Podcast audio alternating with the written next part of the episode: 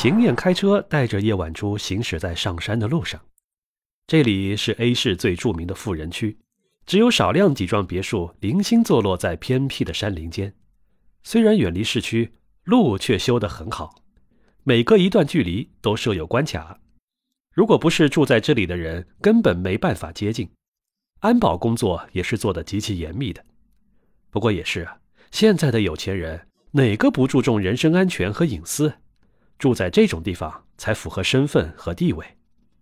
一路上种满了薰衣草，还没到开花的时节，但能想象得到，到了初夏，一眼望不到边际的紫色薰衣草全部盛开，会是多么的壮观。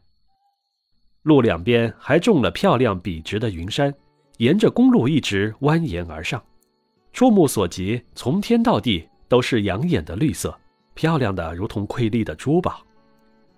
有钱人的世界真好，想住在哪里都可以。我从来都不知道 A 市还有这么漂亮的地方。想不想住进来啊？才不要，欣赏一下就行了。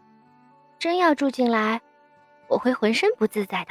哼，那我们以后就搬出去住呗，不住在秦家大宅里。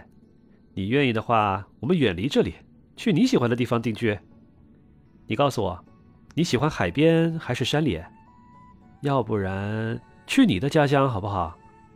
盖一座木头房子，种种田，养养花，很是休闲惬意啊。